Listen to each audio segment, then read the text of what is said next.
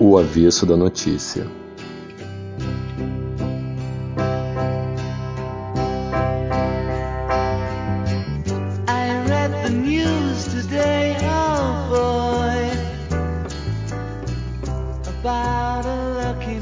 É isso aí, galera.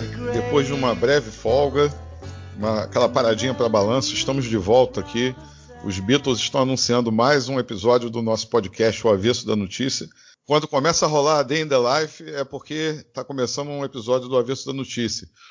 E aí, Felipe, você sentiu saudade? Como é que, como é que foi essas duas semanas de folga aí? Pô, a gente sente saudade, né? As pessoas mandam mensagem, a galera aí que tá começando a fidelizar, ouvindo o podcast sempre, muito bacana. Senti falta sim, cara. É, Eu também senti falta e a gente está de volta aí, firme e forte, para mais uma temporada do nosso podcast.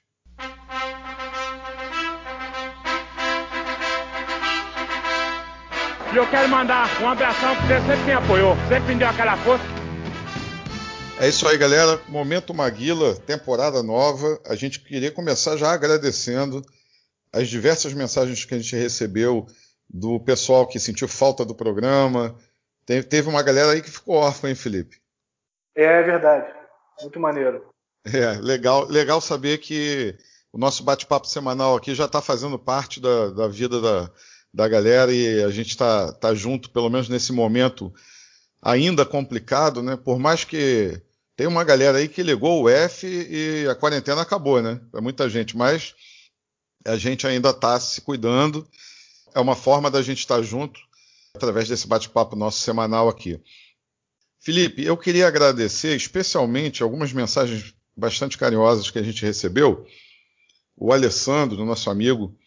O Alessandro é um ouvinte tão fiel, Felipe, que ele falou para mim que ele escuta o mesmo episódio e repete duas, três vezes o mesmo episódio. Ele, ele falou aquele episódio sobre segregação espacial que a gente fez. Ele se identificou tanto, ele falou: pô, cara, eu gostei tanto do episódio que eu ouvi uma vez, eu ouvi duas vezes para ver se eu tinha perdido alguma coisa, porra, porque eu gostei demais.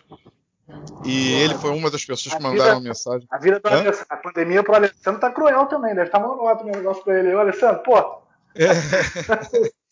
Não, e, e o, inter- o interessante é que o- o- ele falou que o momento que ele para para ouvir o podcast, ele abre um vinho, pô, toma uma Ah, é cerveja, abre uma cervejinha. Eu falei, então tu tá bebendo muito na, na pandemia, né, cara? Vamos lá. É, Alessandro mandou aquela mensagem carinhosa pra gente, que eu compartilhei com você. A Thaís, aqui, a nossa amiga aqui de Barra de São João também, falou que estava já habituada toda, toda sexta-feira, ela ouvia de manhã tomando café da manhã, e os, e- e os cafés de sexta-feira ficaram um pouco chatos, segundo ela falou, monótonos, porque não tinha o, o bate-papo que a gente faz aqui para ouvir. A Fabiana, patroa, minha digníssima senhora, reclamou do plantão. Estava no plantão, falou: Poxa, estou na minha hora de descanso aqui e não tenho o avesso da notícia para ouvir. Então a gente recebeu várias mensagens, a gente queria agradecer muito aqui as demonstrações de carinho que vocês tiveram com a gente. E estamos de volta aqui. Felipe, você quer mandar algum abraço especial para alguém? Ah, para todo mundo que mandou mensagem. Tem uma galera que me mandou mensagem também perguntando quando voltaria, que não, não- não se atentou para que teriam duas semanas aí sem. E é, é bem curioso, né, Bruno? Porque eu também adoro podcast. Eu fui um cara criado ouvindo rádio, né? E o podcast é meio filho do rádio, né? O rádio pós-moderno, né? onde você faz Uhum. o teu horário, você só que você seleciona, tem maior poder de seleção, de, de horário, de, de tema e tudo isso. Então, eu acho que é bem essa relação mesmo, né? Com os podcasts que eu gosto de ouvir, é, a gente com essas tarefas de casa, com coisas para arrumar na casa, com louça, com roupa, e a gente vai botando, vai ouvindo, e também quando algum podcast que eu gosto muito entra num, num período de férias, a gente sente falta mesmo, é bacana isso. É, Felipe, também queria lembrar que foi aniversário da minha tia Marguite no, no domingo. E ela é ouvinte fiel do programa, gosta muito, mandou várias mensagens carinhosas pra gente também. Então queria mandar um beijão para pra ela ela. Beijão, tia Marguite. Estamos aqui torcendo e para a gente poder é, passar logo esse período louco e a gente poder se beijar e se abraçar novamente. Pessoal, lembrar que a gente, a nossa parceria lá com, a, com o site Veste Esquerda continua ativa a todo vapor. inclusive essa semana passada saíram umas estampas novas bem legais, cara. A, a camisa do Alende ficou sensacional, não sei se chegou a ver. Eu vi. Viu? E tem umas novidades lá, então a gente indica para a galera entrar lá no site da Veste Esquerda, dar uma olhada nas camisas, é, nos produtos que eles têm lá, que são temáticos, né? Ligados ao, ao, campo progressista. E, e, então tem tudo a ver com o conteúdo do nosso podcast, tem tudo a ver com, com essa comunidade aqui que a gente formou em torno do podcast Avesso da Notícia. É só você chegar lá no site, escolher aquilo que você gosta, aquilo que você quer comprar vai lá no carrinho, tem o espaço do cupom. Aí você digita lá, avesso 10, tudo junto, é, minúsculas, né? E você já ter automaticamente ali no cálculo da, da tua compra o desconto de 10%, que diz respeito a esse convênio que a gente tem com eles, essa parceria. Então, galera, vamos lá. Vamos fortalecer aí uh, a turma do, do nosso lado, porque a turma do lado de lá está se fortalecendo, né? É. Pessoal, o tema do podcast hoje, a gente já já vai, vai apresentar o nosso convidado, e o tema do, do, podcast hoje vocês vão perceber que é samba. A gente queria fazer então é, uma homenagem e mandar um abraço para o Arlindo Cruz, que está aniversariando hoje, na data que a gente está gravando, dia 14 de setembro. É, uma, é um patrimônio do, do, da nossa cultura, é um cara genial e a gente queria mandar esse abraço e força para ele, plena recuperação, que continue se recuperando cada vez mais.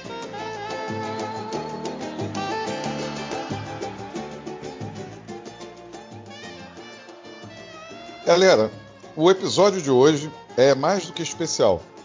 Além da gente estar retornando da, da, da mini férias aí que a gente teve, do, do intervalo que a gente fez, ou seja, a gente está iniciando a segunda temporada do nosso podcast, a gente tem um convidado hoje que é um cara é, que pode ser considerado hoje no mundo do samba um dos maiores compositores de samba enredo que a gente tem hoje vivos. É, e esse cara ele tem uma participação marcante demais no Carnaval do Rio de Janeiro, especialmente na Vila Isabel. E, quem acompanha o nosso podcast sabe que gente, da nossa ligação com o bairro. E a gente queria receber, ter um, assim, já com um forte abraço e agradecer bastante a participação nosso amigo André Diniz. Fala, André, tudo bem? Como é que você está aí? Pô, tudo bem, Bruno, tudo bem? Filipão, prazer Fala, com vocês, prazer participar. Prazerzaço mesmo, tava, querendo, tava esperando já um tempo, doido para ser chamado, tava ali na, no, no, no, banco de reserva, doido para o professor me chamar. Aí chamou, tô aí. Um, Vamos lá. Um orgulho, prazerzão. Valeu, obrigado, André. A gente vai começar o, hoje o nosso podcast com o nosso tema, é, aproveitando aí a presença luxuosa do nosso amigo André Diniz. Nosso tema é samba, política e história. Por quê? Porque o André é professor de história. Além de ser compositor de samba, o André tem um trabalho é, com ensino médio, professor de história, e a gente quer fazer essa dobradinha hoje aqui no podcast da, das áreas né, da, da, de atuação do nosso convidado, que seria o samba e a história. Felipe, começa aí, eu já falei demais, abre, abre o bate-papo aí, levanta uma bola aí para o André cortar. André, primeiro eu queria agradecer aí a disponibilidade de estar com a gente no meio dos compromissos de casa, do trabalho. É sempre bacana, André é um amigo que a vida me deu para sempre, uma pessoa posso falar aqui, para que ele não, ele não, precise falar em nome dele, mas uma pessoa de um coração enorme, aquele amigo que está tá sempre do seu lado na hora que você mais precisa, e esses são raros, né? Falando do, do podcast, queria saber, André, o que, que começou na tua vida, como é que as coisas se ligam, como é que foi a paixão pelo magistério, foi levada pelo samba, como é que, como é que você entrou nesses dois mundos? O que que onde, onde, o que, que foi o ovo, o que, que foi a galinha aí? Como é que foi a entrada nesses dois mundos? Ô, Felipe, eu era, eu era um, um aluno relapso, sentava lá atrás na, no Colégio Marista São José, escola onde eu hoje leciono. Mas eu não queria muita coisa, não, Felipe. Meu negócio era ver jogo do Flamengo e entrar na bateria da Vila Isabel, que é a minha escola do coração. E eu, se perguntasse o que eu nunca seria, quando eu crescesse, eu nunca seria professor. Professor, eu sempre respeitei as pessoas independente do cargo que elas ocupassem, mas o professor, para mim, era um ser meio estranho, sabe, Felipe? Que era um cara que, que passava a vida inteira, eu achava o professor um cara meio carente, sabe? Cara, por favor, me, me observa aí, olha para mim, ô oh, meu filho, olha para mim porque é importante para você. Eu tinha uma visão horrorosa, assim, da, da carreira, admirava a missão, mas eu falava, coitado desse cara, cara, ele tá nessa missão quase que é um sacerdócio. Eu não queria muito aquilo. Pra... Aliás, tinha uma coisa que eu não seria, até pela hora, né? O cara que é muito envolvido com samba, acordar às 7 horas da manhã não é muito fácil, né? Você que cansou de pegar carona comigo sabe que.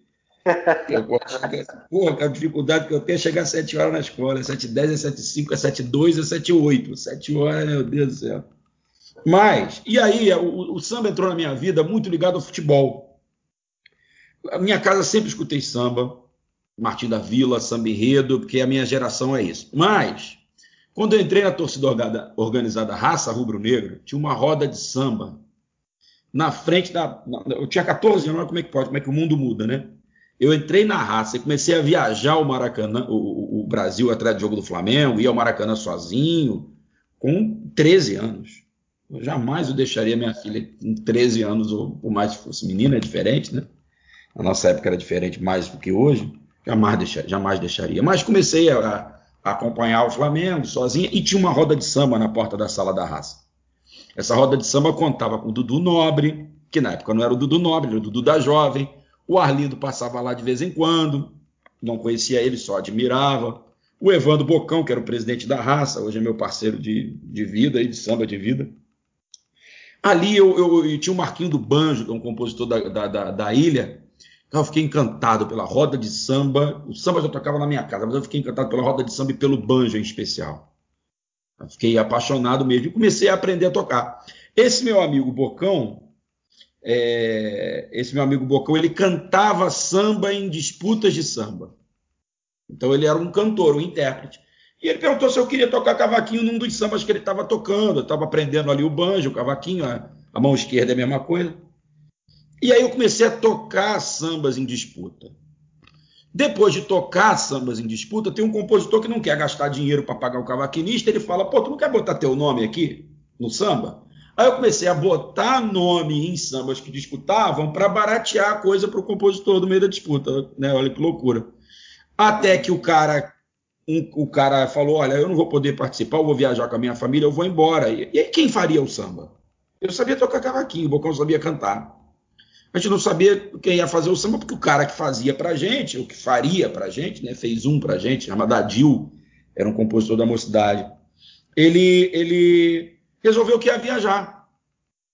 E ele viaja e a gente tem a sinopse na mão para fazer um samba. Tem que fazer um samba para sair. Como é que a gente vai fazer? Vamos tentar. E aí a gente tentou fazer o samba a primeira vez. Isso foi para o Carnaval 94. Foi em 93 isso. Eu e Bocão tentamos fazer um samba pela primeira vez. Aí nós fizemos um samba, fomos para o estúdio gravar o samba, coisa que a gente não conhecia. Como assim, seis horas para gravar uma música? A gente achou aquilo um roubo. Isso aí grava uma música grava em 10 minutos. Né? A gente não tinha noção de nada. E nesse samba, Felipe, Bruno, a gente ganhou a disputa de samba na vila, dois desconhecidos. E a gente tinha torcida pra caramba, porque a gente era da raça, né? Então a gente levava os amigos da torcida para lá torcer pela gente. A gente mesmo tocava, a gente mesmo cantava. O pouco dinheiro que se gastou na, na disputa cerveja, meu pai tinha um cara de classe média, ajudava lá, comprando umas caixinhas de cerveja, e a gente ganhou a disputa de samba, ganhou cinco notas 10 na, na apuração e ganhou todos os prêmios do carnaval. Na primeira coisa. A gente falou, cara, acho que a gente sabe fazer isso. E depois do outro ano, 95, a gente fez e ganhou de novo. E em 96 a gente ganharia de novo, mas, mas teve um compositor aqui que ofereceu o prêmio ao tráfico, e essas coisas existiam mais do que hoje. Meio que vendeu, ó, se eu ganhar, metade do prêmio do samba é teu, falou pro traficante. Aí o traficante sequestrou a mulher do presidente, diz, diz a lenda, Caramba, na hora do resultado, e nós perdemos. E nós perdemos o terceiro samba. Nisso tudo, eu tinha eu já tinha 19 anos, 20 anos, era muito novo, mas já, já compunha. E eu tive, Felipe e Bruno, uma operação na cabeça que me tirou um pouco do ambiente escolar. Eu fiz minha terceira série de ensino médio, terminei, e ao invés de entrar direto na faculdade, eu tive um monte de operações. E a carreira artística andou um pouquinho de ser músico, de ser compositor. A família reclamava, tem que voltar a estudar, tem que voltar a estudar, mas eu estava ganhando dinheirinho na noite e ganhava um dinheiro com os sambas que eu fazia. Até que eu perdi esse samba para o tráfico, perdi um pouco a pureza também. Você fala, pô, a disputa não é a Vera, tem isso aqui. E um amigo, um grande amigo, também outro irmão que a gente tem na vida, chamado Vladimir, professor de geografia. O Vladimir já estava começando a dar aula. E aí ele falou, André, por que você não dá aula de história? Eu falei, cara, faculdade de história, dar aula, tu é maluco? Eu falei, cara, dar aula é legal, cara. Ela falou, que é legal, Vladimir? Pô, legal nada. Falou, André, então faz faculdade de história, porque a tua família vai. Olha que loucura, né? A tua família vai, vai ficar satisfeita que você está voltando a, a estudar, era isso que eles queriam. E a faculdade de história vai te ajudar a fazer samba enredo, porque samba enredo é histórico. Então você vai ter, você vai estar na frente dos outros. E eu fui convencido pelo Vladimir não para virar professor, mas para dar satisfação à família e para sair na frente do processo de composição. Foi esse mesmo Vladimir, esse louco, que quando eu tinha um ano de faculdade, talvez, talvez nem isso, falou: André, eu vou fazer uma aula na véspera da UERJ, eu vou fazer um aulão, é o dia inteiro dando aula, e eu vou fazer umas paródias. Você não quer levar o cavaquinho, tocar o cavaquinho comigo? Não, a gente canta, faz a brincadeira, e eu te apresento como professor de história. Eu falei: não sou professor de história, eu sou um cara que quer estar tá fazendo faculdade para dar satisfação aos pais. Eu até falto bastante. Aí ele falou assim: André, você vai lá, vou te dar uma pratinha. Cada aula que eu for dar, vamos dizer, eu vou ganhar 150. Não, vou te dar 50, cada uma eu fico com 100. Você vai lá, toca. E você, o que você achar que deve entrar no meu discurso, deixa que eu dou aula. O que você achar que deve entrar, você entra. O Vladimir, malando pra cacete, ele deu, deu aula só de coisas que ele sabia que eu conhecia porque a gente foi colega de ensino médio e a gente foi fazia samba junto. Então, de vez em quando ele fala, tem até aquele samba, não é, André, que conta essa história. Ele sabia que de repente eu não conhecia a história, mas eu conhecia o samba e sabia mais ou menos aquele entorno ali da história. E aí eu dei essa aula junto com ele. E essas aulas com música, Felipe já participou de algumas, é, tocando com a gente. Essas aulas com música são animadíssimas, os alunos saem dando cambalhota, animados, agradecidos, na mais condição dadas em véspera de prova. A gente deu essa aula, a aula foi sensacional. E no dia seguinte a gente matou umas quatro questões da UERJ com os assuntos que a gente tinha falado. E ali é o magistério me mordeu. Ali eu gostei daquilo, porque aquilo tinha um pouco do palco. Eu já tinha uns cinco anos de, de carreira de, de compositor e de músico na madrugada. Aquilo tinha um pouco de palco. Tinha, eu me senti útil porque eu ajudei eles na prova no dia seguinte. Então foi muito, muito, muito bacana e a, o, o, o, bichinho do tablado me mordeu e hoje eu te digo com muita clareza, sou muito reconhecido como compositor, em especial de samba enredo, né? Nos últimos, nas últimas décadas aí a gente virou até meio que referência na forma de compor, as pessoas copiam e, e tentam fazer no teu estilo. Mas hoje, se eu tiver que optar entre o tablado e a, e a, e a música, eu opto por tablado. Tablado é. A minha vida é um magistério. O samba me ajuda e me renova, mas o aluno, o magistério, lidar com jovens, ter a capacidade de transformar a vida deles com um exemplo, com uma, uma história bem contada, com uma história de amizade, uma história de amor, uma história de parceria, de fidelidade, de traições, de não ligar para isso, momento de pandemia dando aulas online, renovar todo dia a esperança deles, vai dar certo, a gente vai, qualquer dia desse a gente se encontra. Eu me sinto muito mais útil no, no magistério do que do que num, num desfile de escola de samba, apesar de ser um apaixonado pelo, pelo carnaval, pelo desfile, pela, e pela, pela coisa da composição, eu adoro, mas se tiver que escolher entre o estúdio e o palco e a sala de aula, a sala de aula com certeza. Então, na verdade, a pergunta aí, Felipe, o que veio antes? O que veio antes foi o samba, o aprender a compor por acidente, depois entrar na faculdade para compor melhor e, por último, me viciar em, em, em, na sala de aula. Tem até, você falou do Arlindo, né? Desculpa, tá longo. Mas Você ah, falou do Arlindo, você falou do Arlindo, o Arlindo uma vez, eu quando comecei a compor com o Arlindo, o Arlindo marcava os horários, né? E eu falava, pô, cara, esse horário não dá não que eu dou aula. E tal dia, tal dia não dá não que eu dou aula. Aí ele falou, meu compadre, eu vou tirar você desse lugar, eu vou tirar você desse lugar. Você tem talento, vou, você vai fazer, vou fazer sucesso. Eu falei com meu irmão, olha só, deixa eu te dar um papo. Você pode me fazer o sucesso que for, mas eu não, não largo a sala de aula, vou, você não vai conseguir me tirar de sala de aula para tocar em lugar nenhum, ganhar dinheiro nenhum, porque a sala de aula é mais minha vida do que o samba. Legal. Se tirar, das sete, tirar das aulas das sete da manhã já ajuda, né, André?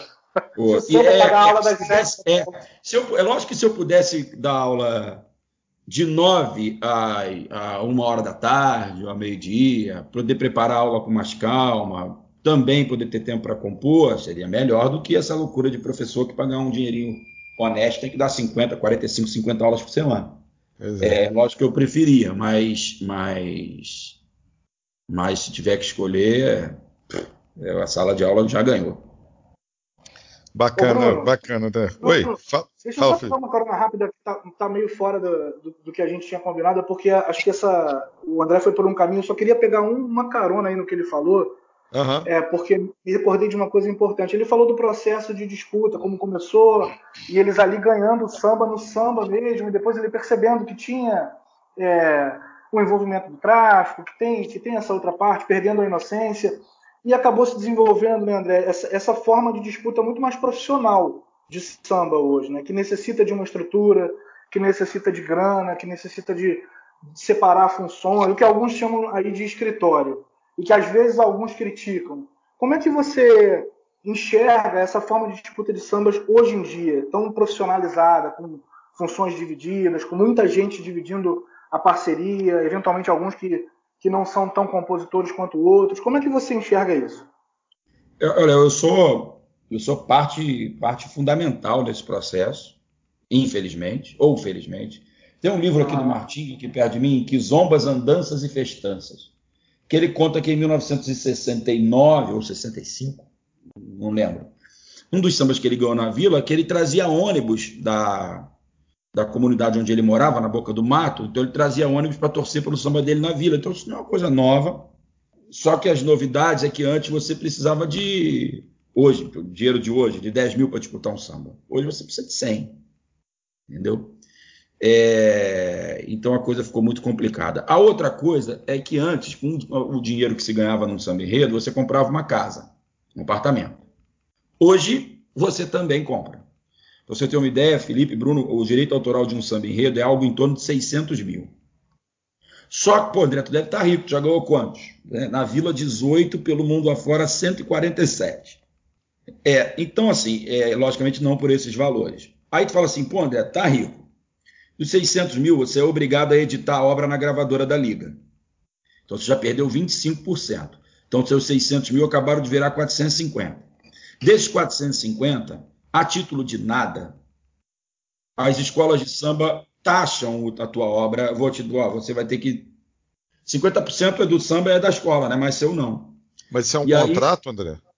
Isso é um contrato onde você abre mão de todos os teus direitos para a escola e depois a escola te dá, te, te dá o combinado. Ah, tá. entendeu? Tá. Ah, André, você pode não assinar esse contrato. Exatamente. Se eu não assinar esse contrato, eu, não, eu nem subo para cantar na final. É, nem disputa, né? O contrato é assinado antes da final do samba, para que todos abram seus direitos em nome da escola. Então, os 450 mil que eu falei já viraram 225. Desses 225, você tira 100 mil da disputa. Já sobrou 125 mil. Agora, Bruno Felipe, um professor tem condição de colocar 100 mil numa disputa? Não, não. Claro não. O professor e o Bocão, que é meu parceiro e que também ganha muito pouco, também não. Então, eu tenho que arrumar pelo menos uns quatro malucos para colocar 25 mil cada um para o meu samba poder disputar. Então já não sou mais eu e Bocão, sou eu e Bocão, mais quatro caras. Ah, mas tem um cara que tem que trazer a torcida para mim, porque eu estou dando aula. Tem outro cara que está fazendo não sei o quê. Tem outro cara que ajuda a compor também. Tem outro cara que no final de tudo você bota 10 caboclo. Quando o samba ganha, você ganhou, porra, 125 mil. Não é mau dinheiro. Né? Não é mau dinheiro, 125 mil. Mas para dividir para 10 caboclo, dá uhum. 12 pouco. Ah, mas tem o churrasco que tem que fazer na comunidade, tem aquela tia da comunidade que pede um dinheirinho para comprar um remédio, não sei o quê. No final, um samba dá entre mil e oito mil reais para compositor, num universo de 600. Eu já tenho falado com, meus, com, com o pessoal do meio, né? Gente, pelo amor de Deus, vamos parar com esse negócio de parceria de 15. Gente, pelo amor de Deus, vamos parar, vamos parar com esse negócio de gastar 100 mil, cara. Para que botar Sim. Cantores cobrando mil reais cada um? Ninguém vai escutar, só vai escutar o primeiro lá. Então bota o primeiro de mil reais, o outro de 200, o outro de 100, os outros quatro. Tem, os outros caras que vão cantar junto lá têm a honra de cantar teu samba, que é assim que se começa, com um espaçozinho. Então, eu tenho conversado muito com os outros compositores para a gente parar essa carroça. Mas eu não tenho muito sucesso, não, cara. Eu não tenho tido muito sucesso.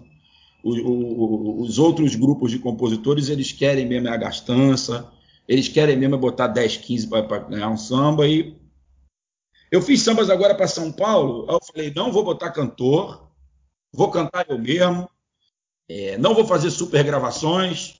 É, no final a gente perde. Porque aí a escola fala, não respeitou a gente, nenhum cantor botou, mas tá ruim. Não, André, tá ótimo. Mas você não botou um cantor de especial, ninguém quis nem ouvir teu samba. Então a gente está nessa. A gente cavou um buraco, foi parar dentro dele. Então eu sou parte disso tudo. É, quando eu comecei nisso, eu pagava 50 reais ao Richa, que era o maior cantor do Rio de Janeiro, e ganhava 15 mil. Hoje eu pago R$ 1.500 ao meu cantor por apresentação e no final ganho. Teve um samba há pouco tempo atrás que eu ganhei no especial, ganhei mil reais. Caramba. É, pois é. é. Isso numa indústria milionária, né? Isso numa indústria milionária e. É. Mas assim, tem aquele negócio, né? É a cara da, da, do proletário brasileiro. Se eu não aceitar, outro vai aceitar. Então, é, se eu falar, vamos, vamos parar com isso, ninguém bota mais a escola quer fazer 18 eliminatórias. Gente, 18 eliminatórias, pagando só o cantor, já deu 18 mil de disputa. Hum, Se for um Vander Pires que é 1.500, já deu 27 mil de disputa. Só o cantor. Aí tu fala, gente, vamos ali na escola ali, vamos pedir para eles fazerem seis eliminatórias. Já deu para entender qual samba é bom, qual samba é ruim com seis eliminatórias. E seis eliminatórias e a final. Vamos lá para ajudar a gente. Aí a escola diz que não e todo mundo vai e faz. Porque tem seu sonho de ganhar seu samba, porque tem necessidade, de repente, mil reais para mim, para ganhar um samba. Com tanto trabalho que eu tive para compor, para gravar, pra, de repente é pouco, mas para outra pessoa, de repente, é um caminhão de dinheiro e eu respeito isso para caramba. Mas o compositor é o grande responsável pelo que ele está vivendo por aceitar é. com os compositores enquanto grupo, né? Ah, é muito curioso só dar um depoimento, porque eu me lembro, assim, a primeira vez que eu assisti a uma final em que o André estava participando, já faz muitos anos, é, eu não vou citar o ano aqui, para não me lembrar, de repente, ninguém que possa estar ouvindo, mas, assim, a parte de quem de fora do processo é muito curiosa, porque eu me lembro que eu entrei na quadra da Vila, eu já tinha ido a finais de samba, mas não conhecendo o pessoal que estava disputando e vendo mais ou menos como era aquela dinâmica. E me chamou muita atenção porque não era, não, quando começou a final, eram quatro sambas, se eu não me engano, e, e, cara, assim, era uma coisa, destoava de uma forma, e eu ali como leigo de samba, leigo de samba enredo, ouvi o samba da parceria do André e ouvi os outros três, e falei, cara, não tem a menor chance, porque se ganhar qualquer um dos outros, é um tamanho prejuízo para a escola no carnaval, e aí é assustador você ver todo esse processo, porque eventualmente você tem uma obra de arte que precisa se sobrepor a todo esse, esse, esse capitalismo que está por trás disso. Né?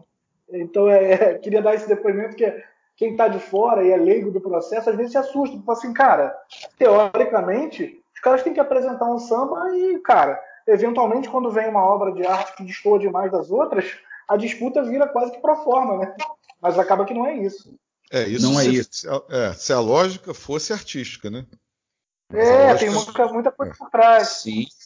O, o, o, presidente da escola, ele quer a quadra cheia para ele vender ingresso e vender cerveja para os uhum. quatro finalistas. Pois é. Então o presidente da escola ele vai no ouvido do cara lá e fala: olha, não acabou não, hein? Vocês têm chance, hein?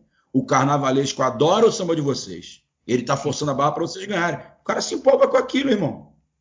E vai colocando vai colocando dinheiro, e vai colocando dinheiro, e vai colocando dinheiro. E outra coisa, o, conforme eu estava falando, o sambista é muito cruel, cara.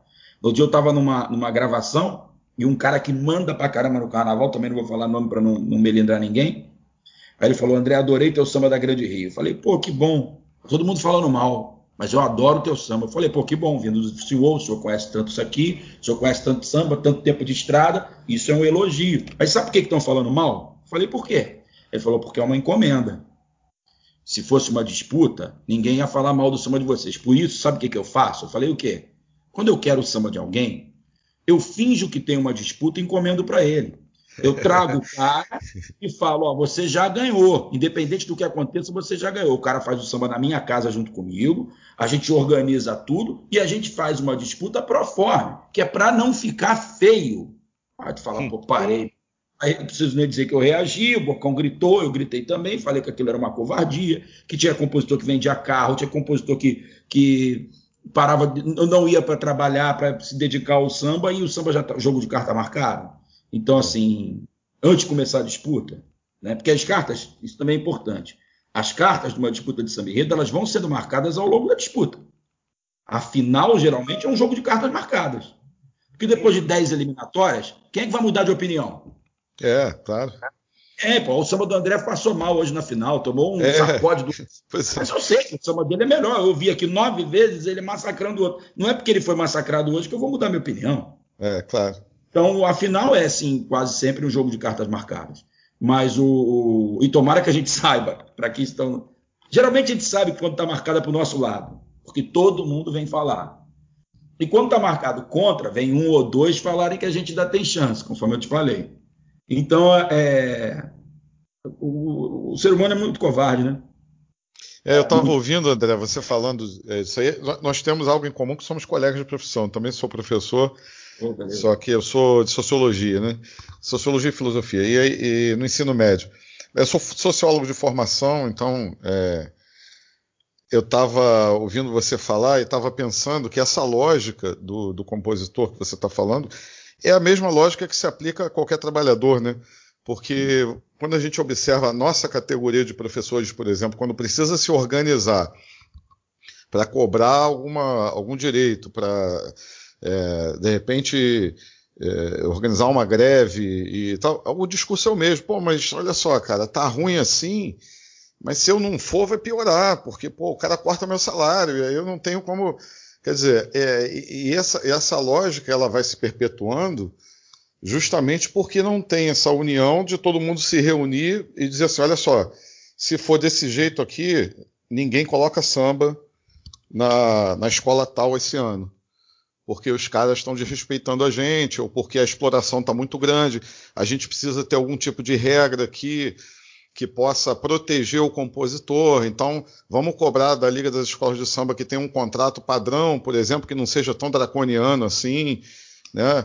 E tal. Mas e aí isso tudo depende de uma coisa básica, que é primeiro um movimento de conscientização e segundo um movimento de mobilização, de você é, unir os trabalhadores que estão envolvidos nesse processo e é, pressionar aqueles que têm o poder de, de que, que acabam impondo essas condições ruins de uma trabalho. Consciência né? de classe mesmo, né? Consciência é, consciência de classe, de classe, é isso aí. É a questão, acho que você até falou, André, em algum momento, a questão do proletário no mundo todo, né? Desde que, desde que esse tipo de relação surgiu, né, de exploração do trabalho. É, André, eu queria, eu queria fazer uma pergunta para você. Antes de fazer uma pergunta, eu queria fazer uma confissão aqui.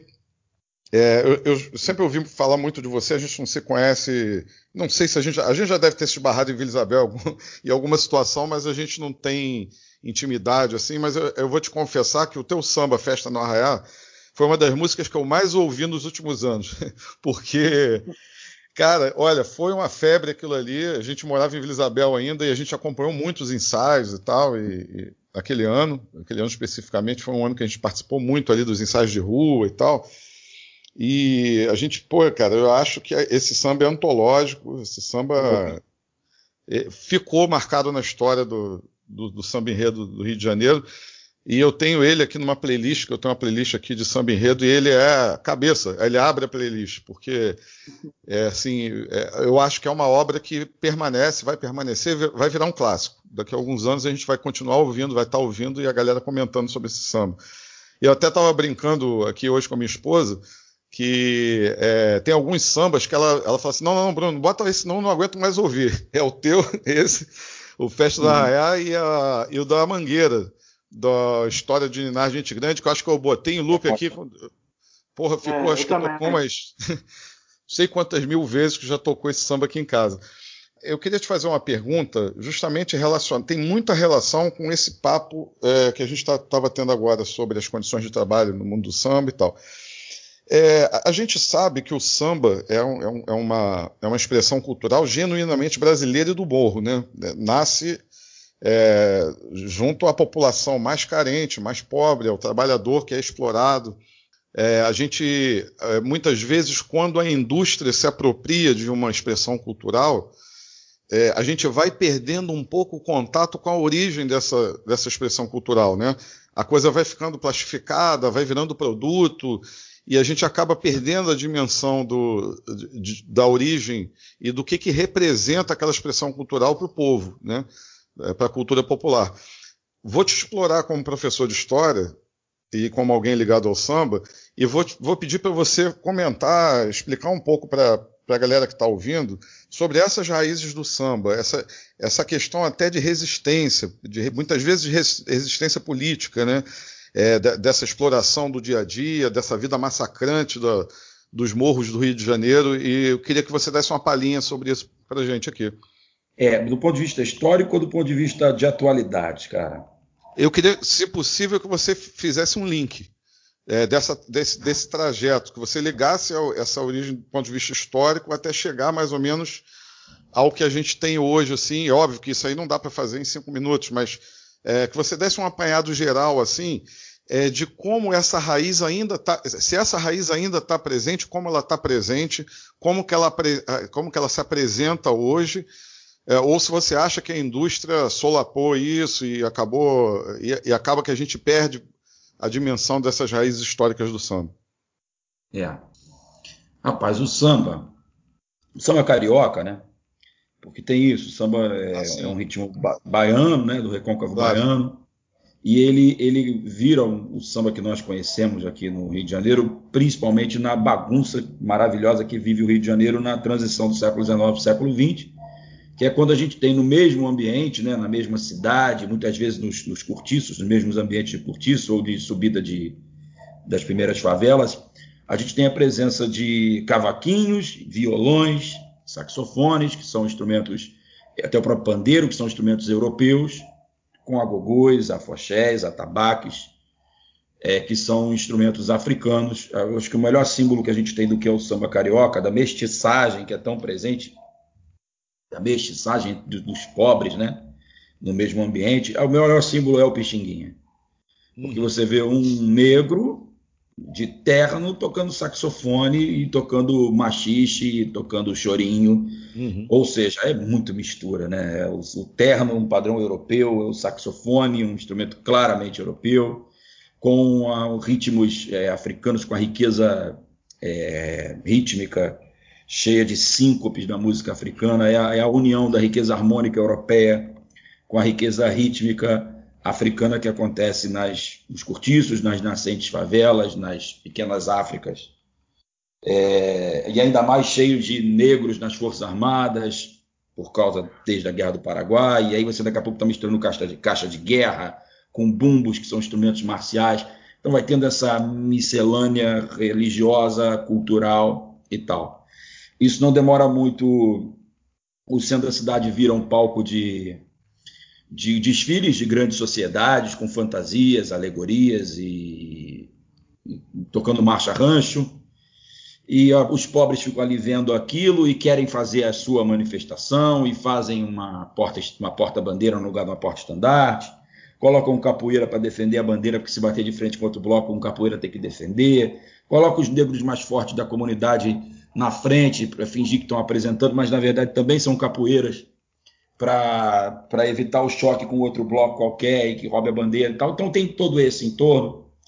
Mas isso tudo toma um primeiro grande golpe e ao mesmo tempo um golpe é um, uma, uma, um combustível que é o Vargas, né, que quer uma cultura nacional, que quer a institucionalização da cultura, não quer quer padronizar os aspectos culturais, transforma, manda parar a briga, transforma aquilo tudo num, num concurso, um quer ganhar do outro, o tema tem que ser genuinamente nacional. Então nasce como rebeldia, como fora da ordem, depois vai aceita a institucionalização. Isso é importante, a gente louva muito a escola de samba dos anos 40, 50, 60, 70, mas era muito institucionalizado. Né? Você não vê é, no final do Estado Novo alguma, algum samba enredo falando mal do Vargas, não faria. Você vê o Salgueiro nos anos é, 60 cantando Getúlio Vargas, a, a Mangueira falando também de, da, da, do Brasil valor, valorizado, do Brasil maravilhoso, muito ufanismo marca aqueles tempos. Vale lembrar que a, a Beija-Flor, por exemplo, é, chegou a ser nos anos 70 a porta-voz de alguns sambas que, que falam o que a ditadura quer, né? Quase que numa num Salles da vida, né? É, é a serra, é, é um negócio assim, é a, é a espada cortando a, plana em, a, a, a, mata em pleno sertão, é o petróleo jorrando com água é o Brasil grandioso que vai destruindo sua natureza e construindo um Brasil gigante. É, é muito, é muito, muito claro dos anos 70. É lógico que, mesmo que no meio disso tudo, a gente teve um salgueiro nos anos 60 com Pamplona, com Arlindo Rodrigues, Joãozinho 30, mais tarde Rosa Magalhães, Max Viriato, que trazem a estética do negro, né, a questão racial para o desfile, apresentando heróis que a gente não conhecia, Chica da Silva, Chico Rei. É, então tem essa coisa da negritude, mas ainda era muito pró-governo.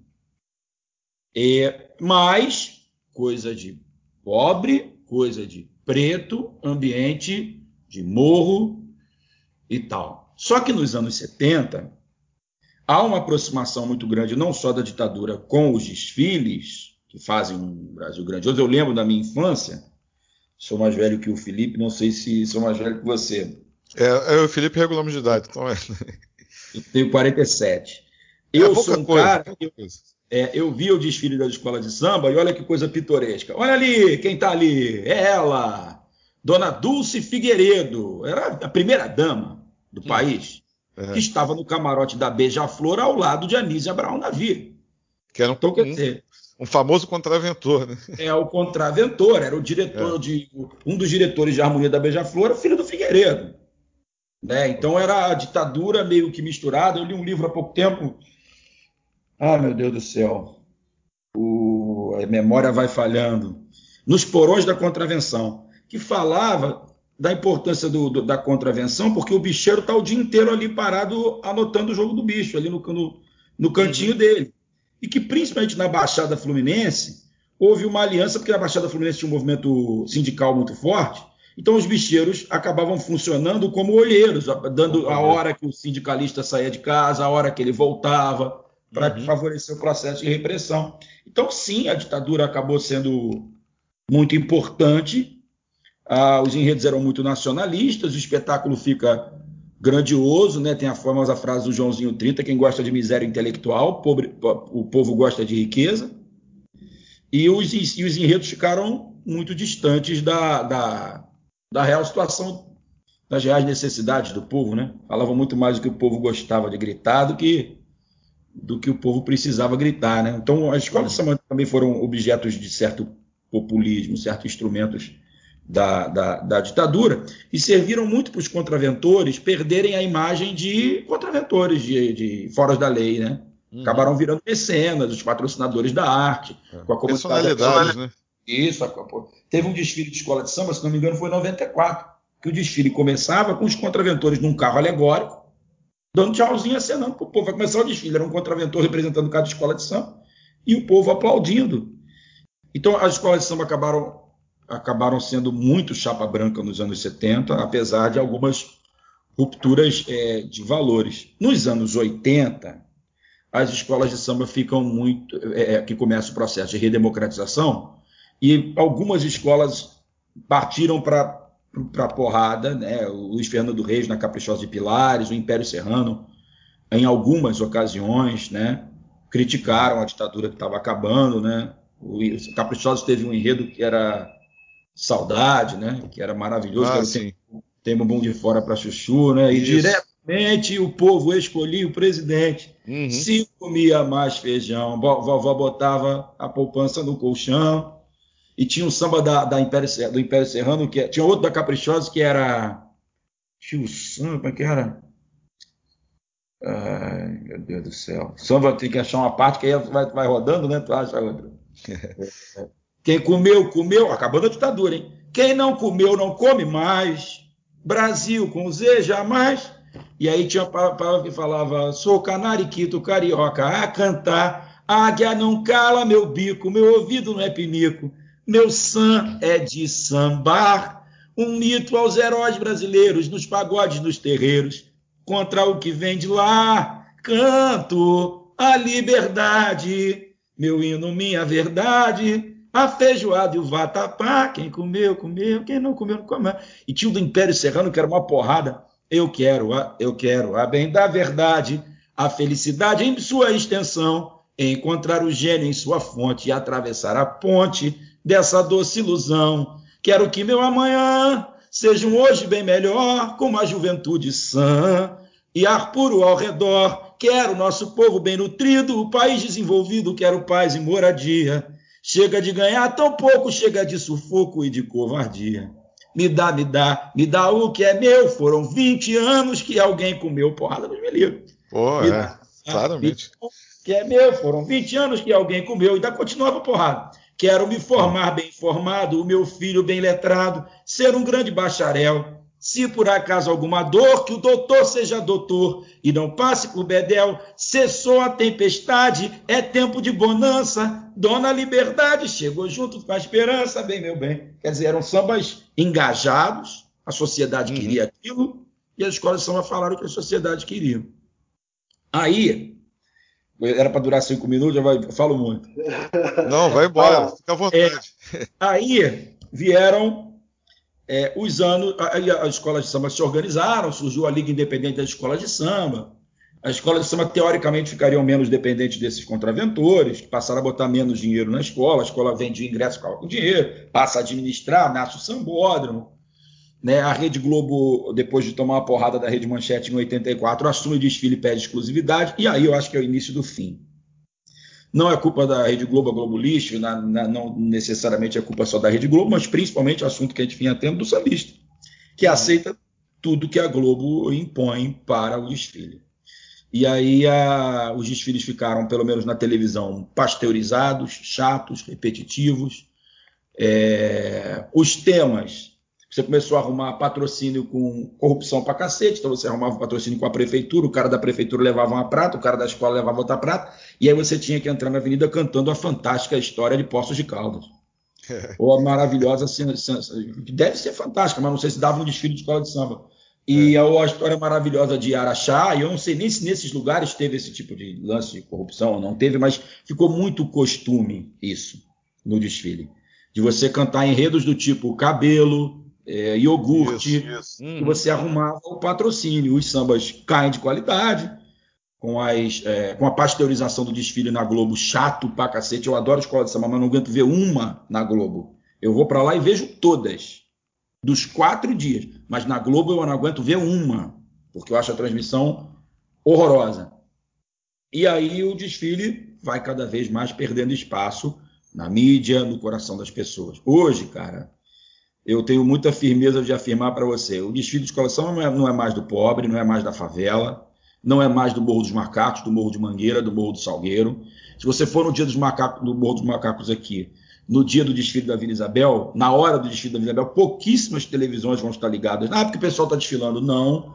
Hoje você não tem 20% da escola do Morro, talvez 30% no máximo. A gente que faz as fichas lá da, da comunidade, é, a fulana de Santa Cruz, fulano. hoje o, desfile de escola de samba é da classe média, em especial de gente de 40 e poucos anos. Lógico que tem gente da comunidade, tem, mas é minoria. E hoje, é, e outra coisa, se repete: você vai no desfile do Salgueiro, um quinto da bateria do Salgueiro desfila na bateria da Vila. É, e desfila é, na bateria da Tijuca, e desfila na bateria do Acesso, e desfila na outra bateria. Você pegar baianas, é a mesma coisa. O que acontece hoje é o seguinte: antes a gente tinha a, a- a mídia, hoje não tem mais. Até porque Felipe já desfilou um monte de vezes. Você carrega uma cangalha de 50 quilos, toma esporro durante a avenida toda, fica duas horas na concentração, na saída está maior risco de ser roubado, anda por, fecham todos os caminhos, você não pode entrar por lugar nenhum para cortar caminho para chegar perto da sua casa. Então é, é horrível, é muito pior do que você desfilar num bloco, tomando, não pode tomar uma cerveja, no, eu nem bebo, mas não pode tomar uma cerveja no, na concentração, porque o diretor de harmonia vai falar que você não pode, não pode desfilar bêbado, por mais que você não esteja, esteja só tomando uma cerveja. Então o desfile de escola samba virou pouco carnaval, festa, e virou muito um espetáculo, né, para turista, em especial para turista e para os aficionados, e, e, representa muito pouco, quase nada da comunidade. O garoto da comunidade, ele quer o funk, ou ele quer o tráfico, mas do ponto de vista cultural, ele quer muito mais o funk do que o samba. A, a, menina da comunidade também se diverte muito mais no funk do que no samba, não tem regulamento, ela pode dançar do jeito que ela quer, não tem ninguém dando uma tapa na orelha dela porque ela não andou na hora certa. A, a, a pessoal mais velho, baiana e velha guarda, aquele pessoal que foi passista, brincou em ala e dizem que foi o grande amor do mestre aquele pessoal hoje é evangélico. Então é muito difícil você arrumar baianas para desfilar na tua escola. Antigamente tem que ter um mínimo de 150 baianas. Depois a escola começaram a não conseguir 150 tem que ter o um mínimo de 120. Acho que, se não me engano, hoje é o mínimo de 70 ou 60 baianas, porque não há essa pessoa. E hoje, muitas vezes, as baianas são adolescentes, porque não existe senhora. A senhora da favela, ela está na igreja. na igreja. Então, nós, hoje, o samba é de classe média e um público muito reduzido. E, e é com muita tristeza que a gente fala Quer dizer, eu sou espelho disso, né, cara? Eu sou branco de classe média e hoje eu, aspas, tomei o lugar de um compositor que era da favela, que fazia o samba, o samba dele lá e, e, que disputava. Hoje você tem, tomando conta das disputas de samba, o André Diniz, professor, historiador, o Cláudio Russo, militar, historiador, o Gustavo Clarão, médico. O... Então, sim, é uma outra parada, infelizmente.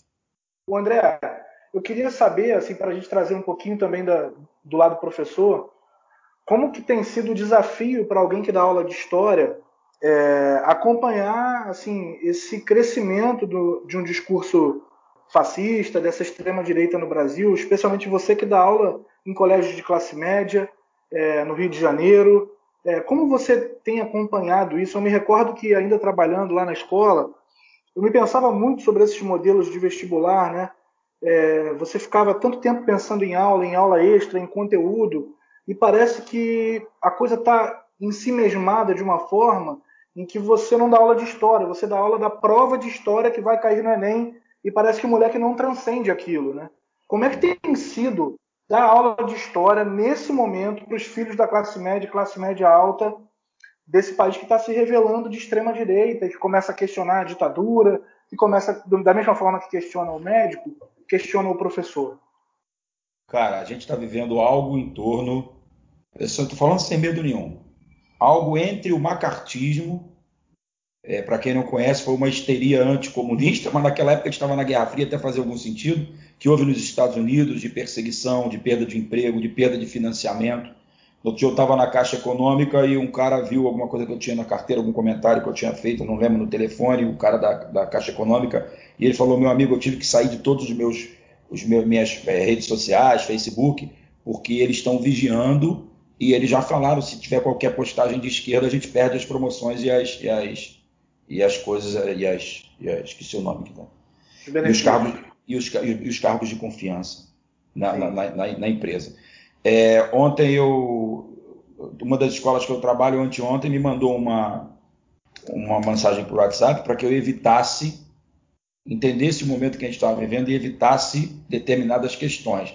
Não fui eu que mandei, foi um professor de outra unidade que mandou uma questão que era um índio do lado de um cara com a bandeira do MST e do lado com um cara de outra bandeira lá que eu não lembro o que, que é, e no movimento quilombola, eles juntos falando não passarão, e o Bolsonaro com o Salles vindo com uma motosserra.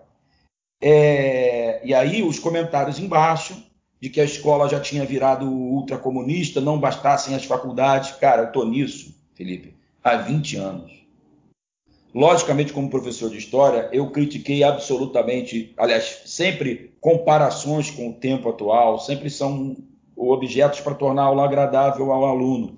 E lógico que durante esse tempo eu, eu falei, questionei as políticas do Fernando Henrique, questionei as políticas do Lula, questionei as políticas da Dilma, question, cada, cada bobagem que eu achava que a Dilma, que o Lula, que o Fernando Henrique, que o, que o Temer, seja lá quem fosse, estava fazendo, eu sempre questionei, sempre é, precipitei a, a, a, os debates, sempre coloquei questões como essa, mas hoje a gente já é vigiado por essa espécie dessa, dessa milícia digital que foi formada, por pessoas que entendem que estão sendo fazendo parte disso e pessoas que não entenderam que são manobradas nesse sentido. E a gente tem que, tem que o tempo inteiro se preocupar com cada palavra que a gente fala. Felipe não, já assistiu algumas aulas minhas, é, é, Bruno, desculpa. Em alguns momentos da minha aula, eu falo na primeira pessoa. Então, o Hitler disse dois pontos e falo como se fosse o Hitler.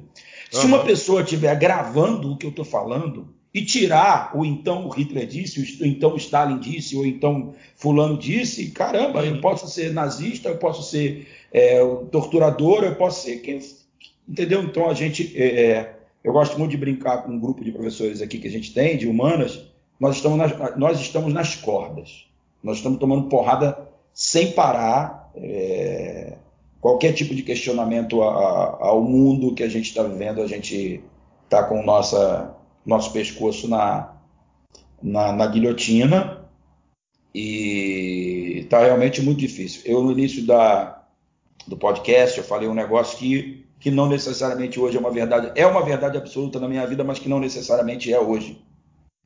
É, eu falei para vocês, eu largo qualquer coisa, mas eu quero continuar sendo professor. Eu abro mão de, de sucesso, eu abro mão da minha carreira de músico para continuar sendo professor.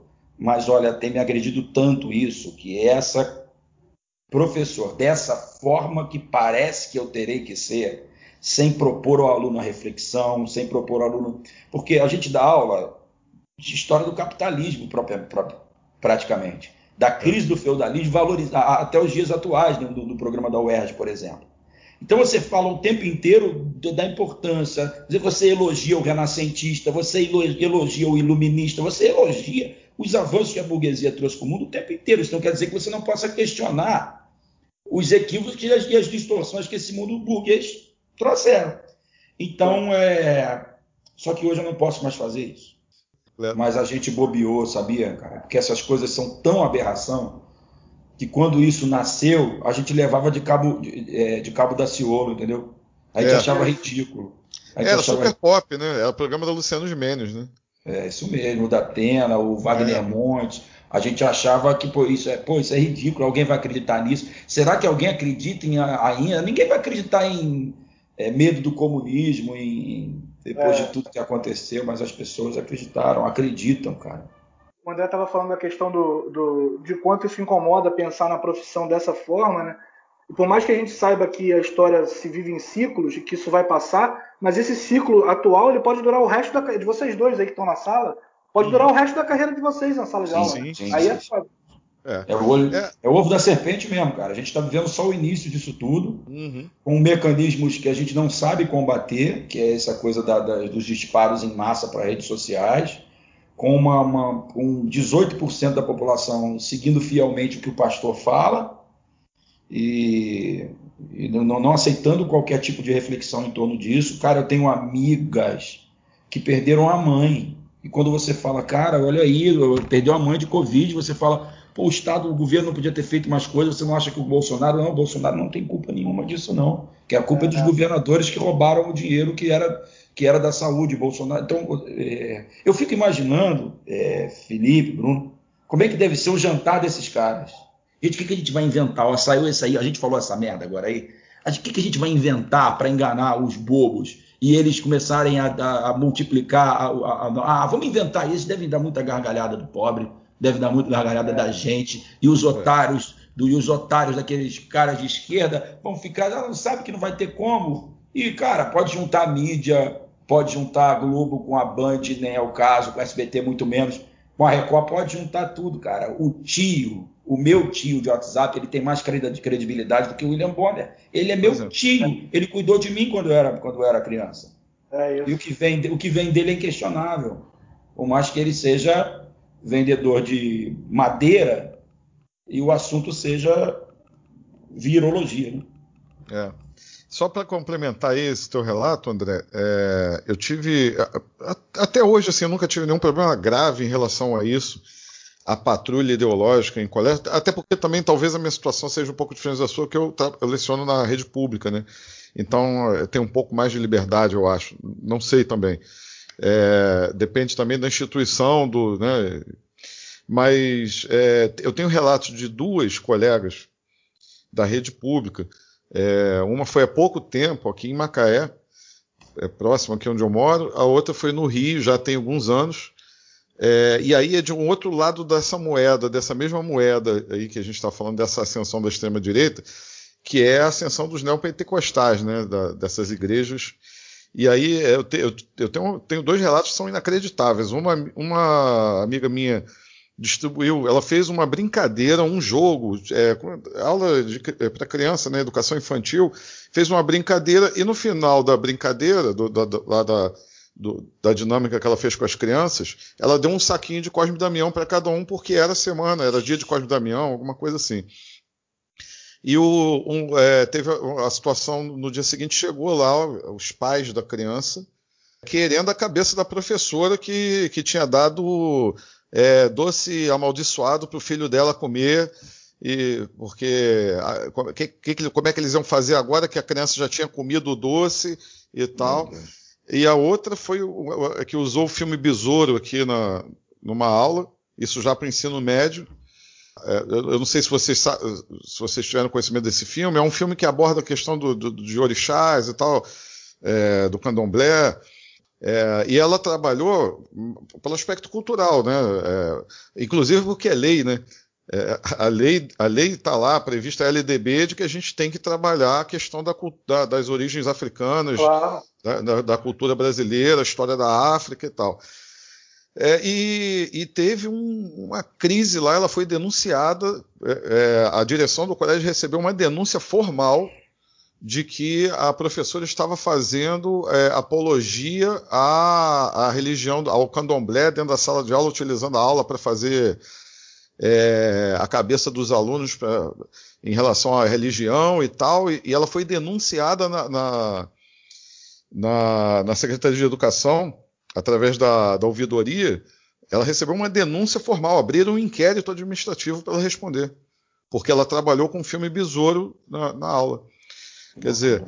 É, é, e, a, e é, acolhe, as direções acolhem, público ou privado, as, as, as direções, uma por pressão da comunidade, né, se for escola municipal, logicamente por pressão da direção da escola municipal, que é ligada ao, deve ser ligada ao, ao, ao Universal, né? É, é. Se for, é, e, e, nas escolas privadas a gente toma porrada porque se o pai, se 10% dos pais é de extrema direita, 10% dos pais é, vão se chocar com o que você está falando, vão criticar o que você está falando, e perde 10% do pai, 10% dos clientes, amigo.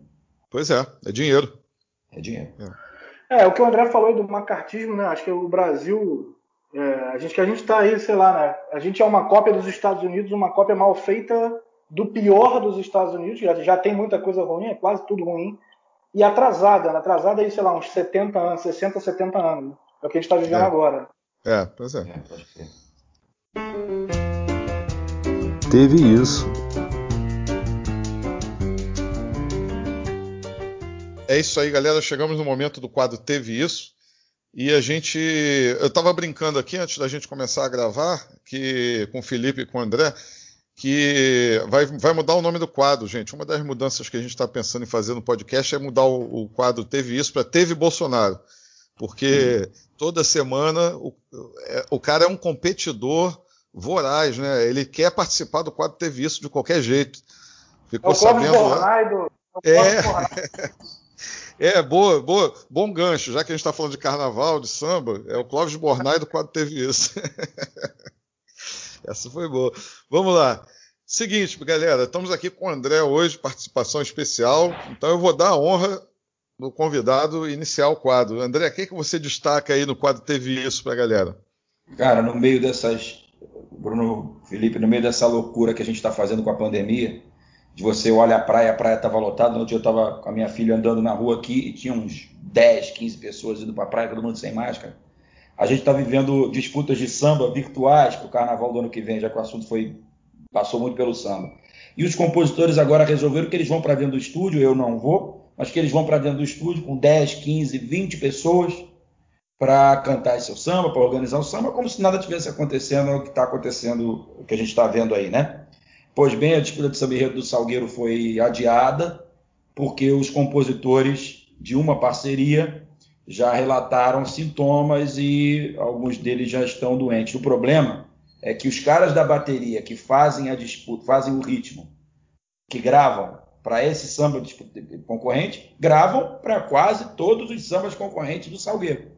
Ou seja, boa parte da academia do samba lá, do nosso glorioso Salgueiro, boa parte dessa, dessa escola de samba está sob os riscos, né, sob, a, a da, sob o susto, boa parte da ala de compositores, de que está muita gente com, com essa doença aí maldita por causa dessa insistência. Teve churrasco, teve festa, teve cervejinha, teve tudo nas gravações, aglomerações à vontade, e aí é isso. É, infelizmente as pessoas acabam aprendendo da pior forma possível, né? É. Vamos lá. Felipe, e aí, qual o seu destaque, cara? A gente estava falando aqui sobre as escolas, sobre educação, e eu vi que ontem teve uma, uma manifestação em Copacabana, rapaz, de pais, é, alguns representantes de escolas particulares, pressionando pela volta das aulas. Né? Pais alegando que não tem com quem deixar os filhos, que tiver. Tem um, tem um drama aí mesmo, alguns que voltaram a trabalhar. Agora, tudo que a gente tem visto sobre o potencial contagioso desse vírus, ainda mais numa escola, quem já trabalhou em escola, quem convive em escola como vocês, crianças, né? É, já há pesquisas de que crianças de 10 a 12 anos são, são os maiores transmissores do vírus, né? Assim, então, é muito complicado essa, muito complicado essa pressão. A gente sabe a realidade das escolas públicas. É, e ontem teve essa, essa passeata em Copacabana é, de pais, de alguns representantes de escolas particulares na pressão pelo retorno às aulas. Imagina, né? Para fazer aí um mês e meio, dois de genocídio pelo, pelo, pela contaminação. Que coisa incrível. É, cara, assim, eu estava até pensando essa semana sobre isso. É chato dizer isso. É muito chato a gente chegar a essa conclusão. É triste. Não é chato, não. A palavra certa seria triste. Lamentável a gente chegar à conclusão de que, como a gente não fez o dever de casa direitinho, né? Como a nossa quarentena sempre foi, isso que eu estou falando nossa, em termos nacionais, sempre foi meia-boca, é, o período da quarentena precisou se estender além, talvez, do que seria necessário, né? Porque a gente sim, teve sim. situações em outros países que você fez ali dois, três meses de quarentena, praticamente zerou a, a, a, as mortes e controlou, tá, e está lá. E, e, volta, vai voltando à vida normal aos poucos, dentro de uma certa segurança e tal. Como a gente não fez, a, o período se esticou demais. E, e realmente, se você parar para pensar, a gente estava até conversando, né, Felipe, sobre isso uns dias atrás. A gente é, alongou demais a quarentena e aí chega uma hora que fica insustentável para alguns setores. Fica, é, certos setores da economia não podem ficar seis meses parados. Nem é o Sim. caso dos colégios, tá? É, e a, a, educação nesse sentido, a gente é, até foi um debate que ocorreu muito no começo da quarentena, se não era melhor a gente ter um cancelamento do ano letivo contar com esse prejuízo, olha, esse ano aqui, e volto ano que vem fazendo uma revisão, fazendo um trabalho de recuperação desse conteúdo na medida do possível e mantendo as aulas online, que, que não, é, não é a mesma coisa, é óbvio que não é, mas é um, vamos dizer assim, ameniza um pouco o prejuízo. E chega no ano que vem, você faz uma revisão desse, desse, desse conteúdo e tal. Ou seja, existem alternativas. Mas tem, tem setores da economia que não tem alternativa. O cara tem que trabalhar, senão ele vai morrer de fome. Claro.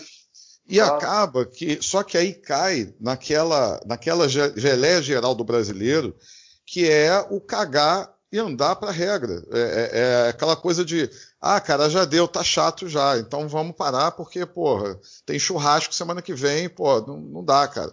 Então é, é aquele lance de você forçar uma coisa que é desnecessária E aí, é, é, me parece, assim, de longe, assim, eu não tenho dados, assim, é, até como o André falou, ninguém aqui é especialista na área, mas me parece que a gente vai conviver com as mortes durante muito tempo.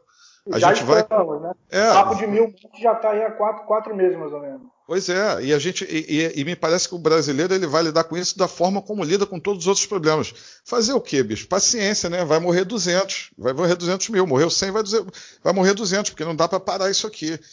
É, é, o é... Brasil, o Brasil está tendo quase mil mortes por dia, já tem um tempo. Agora reduziu um pouquinho, mas está ali 800. O Brasil está assumindo o seguinte: se não vier a vacina, em 2021 a gente enterra 400 mil brasileiros, mais ou menos. É, é, é. É, é, lamentável, é triste demais, mas é a conclusão que eu estou chegando. Que a, que a, sociedade brasileira, e aí vamos lá, não vamos falar só do governo, né? Vamos falar também da, do claro. brasileiro médio, né? Que lota a praia claro. sem necessidade, como o André falou, que vai fazer churrasco com galerão e tal. É aquilo, é o cara, parece que a, que a, sociedade brasileira como um todo, ou, ou boa parte dela, perdão, é, naturalizou o fato de que vai morrer gente mesmo, cara. É fazer o quê? Enterra quem morreu. É é isso. Só sente quando é do lado, quando é na família, é, amigo. É, aí, aí, chora. É. É, triste. E você, Bruno, o que, que você separou aí? É, essa semana, Felipe, é, esses dias aí, estava rolando um debate sobre o perdão de, de, uma dívida bilionária que as igrejas têm é, em relação a vários é, atributos, a uma série de coisas que é, chegava perto da marca de um bilhão ou superava um bilhão de reais, é, uma dívida bilionária, né? E o Clóvis Bornai foi apreciar a situação, oh, perdão, o Bolsonaro foi apreciar a situação e ele tinha o poder de veto em relação a isso. É, ele, ele, poderia perdoar a, a, a, dívida ou vetar o perdão da dívida e encaminhar a cobrança normalmente, como qualquer bom cristão, né, diga-se de passagem, vai pagar suas dívidas. Vai, vai cumprir a sua obrigação. Você falou, aí, você falou, a palavra certa aí, bom cristão. É. Tem os que não são bons cristãos, nem cristãos é, são, mas usam são, o nome é. em vão. Pois é, verdade. E aí, é, a coisa, mais uma bizarrice para a sequência é, alucinada de, de, de, coisas bizarras, de, de declarações bizarras do, do Bolsonaro. Ele veta, é, por orientação da equipe econômica do governo, Porém, ele veta e recomenda ao Congresso é, é, perdoar. Ou seja, peraí, cara, o cara é presidente da República, ele tem o poder de vetar, ele veta, só que ele diz assim: eu vetei, mas eu quero que a dívida seja perdoada, mas eu não quero assumir essa responsabilidade. Então, é. Congresso, faça o favor de desfazer o que eu fiz. Cara, olha. É, ô Bruno, Bruno, posso estar enganado, mas aí me parece que tem mais uma estratégia de comunicação que ele pega aí os veículos de mídia que são alinhados com ele, os grupos de WhatsApp, esses, esses portais de extrema direita, e aí eles, eles enfatizam o veto e botam ali em mínimo, ou nem botam, que ele recomenda, recomendou o perdão, mas a Record, esses portais aí do Alan dos Santos, então vamos dizer assim, Bolsonaro veta perdão às igrejas me parece que possa ter uma estratégia de comunicação aí, entendeu? Sim, é, é, é não, é claro que tem uma estratégia de comunicação. Vai, vai, vai, deixar essa mensagem meio turva aí. É claro que tem, é, é, claro que a estratégia é essa, é confundir, né? Só que, cara, é uma, é uma cara de pau, mas é uma cara de pau tamanha que, é, assim, é, e aí vem aquilo que a gente estava conversando antes é, tudo bem que essas pessoas elas não, elas não querem avaliar é, de forma racional o que está acontecendo. Eles querem dizer amém ao Bolsonaro, é, né? Mas é, é, é para mim, cara, é, o que eu falo aqui quase toda semana, né? Eu não engulo esse tipo de coisa. Então, toda vez que eu puder denunciar, chegar aqui e dizer assim, ah, é, uma, é uma cara de pau, é vergonhoso um presidente da República tomar uma decisão e, ao mesmo tempo que ele toma a decisão, ele recomenda que desfaçam a decisão que ele tomou. É vergonhoso, é mais uma vergonha. Mas, Bruno, ele teve um aumento de popularidade na última pesquisa por conta do auxílio emergencial que ele não queria que existisse. Depois claro. ele queria que fosse 200 reais. E então, surfou assim, na onda, é, e surfou na onda depois. Dica cultural.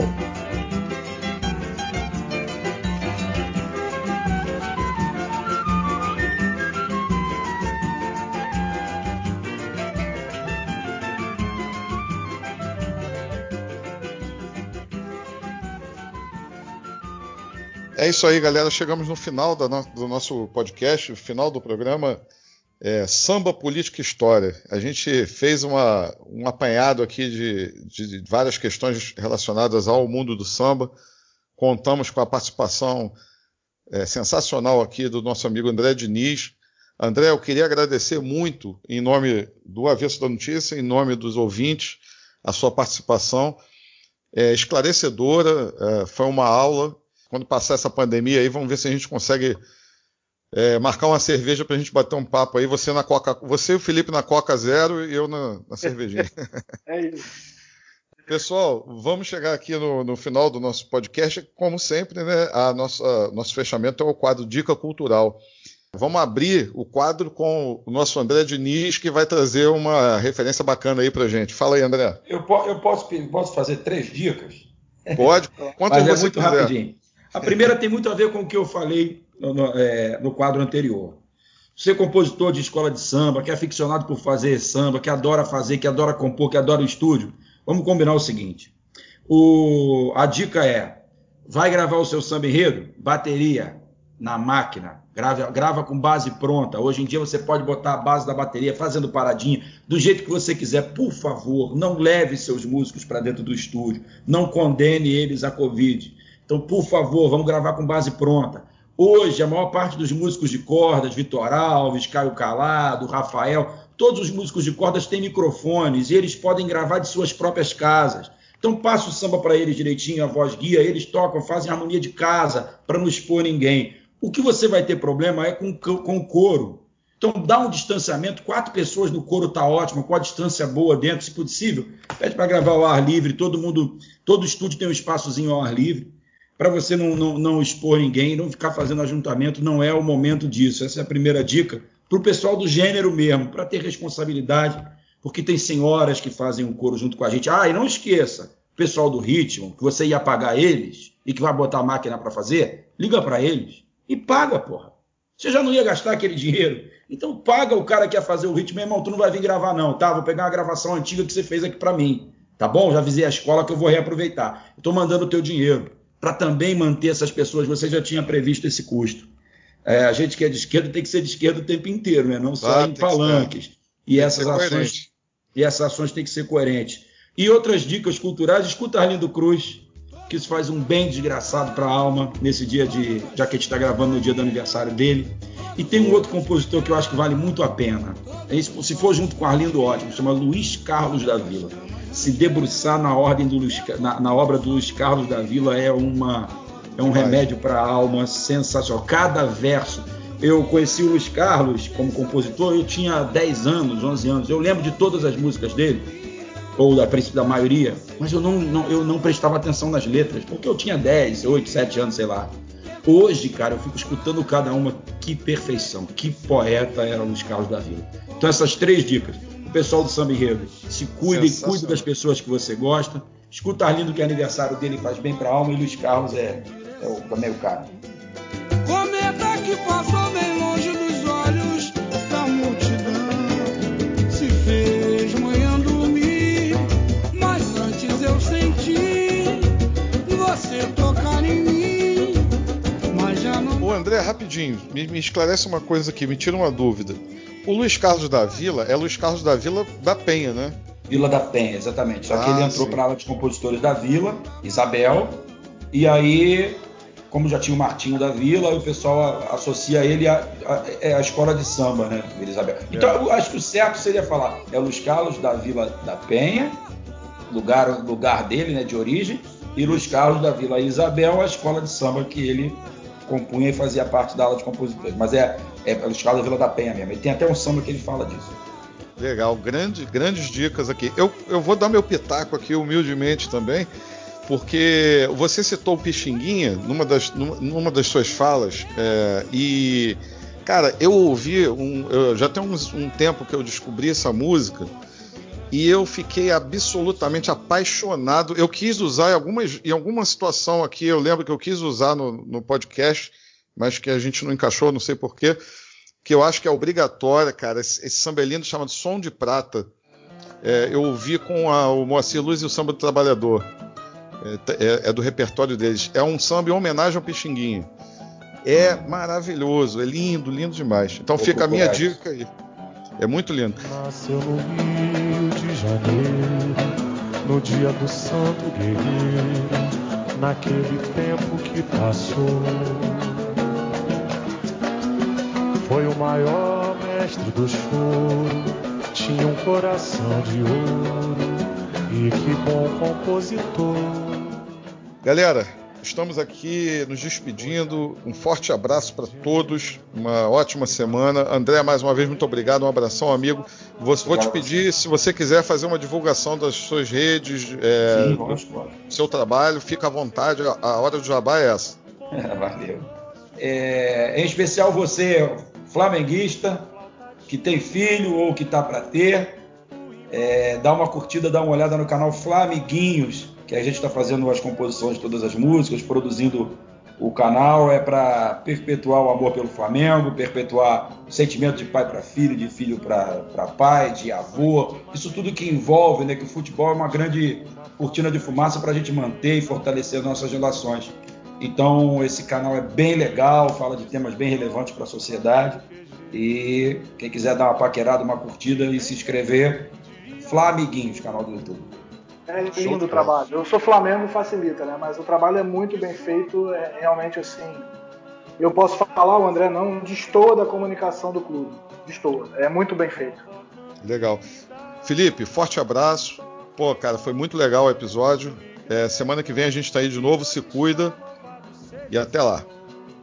Um abraço, Bruno. Obrigado de novo, André. Poxa, muito bacana, muito bom. Retomar com, com um convidado desses aí. Foi muito, muito bom, muito bom mesmo. Até semana que vem, galera. Cai a tarde, acenda a luz do lampião. A lua se ajeita, enfeita a procissão. De noite vai ter cantoria e chegando o povo do samba. É a vila, chama a poesia, celeiro de banda. Ei, Isabel. Quem gostou faz muito barulho aí!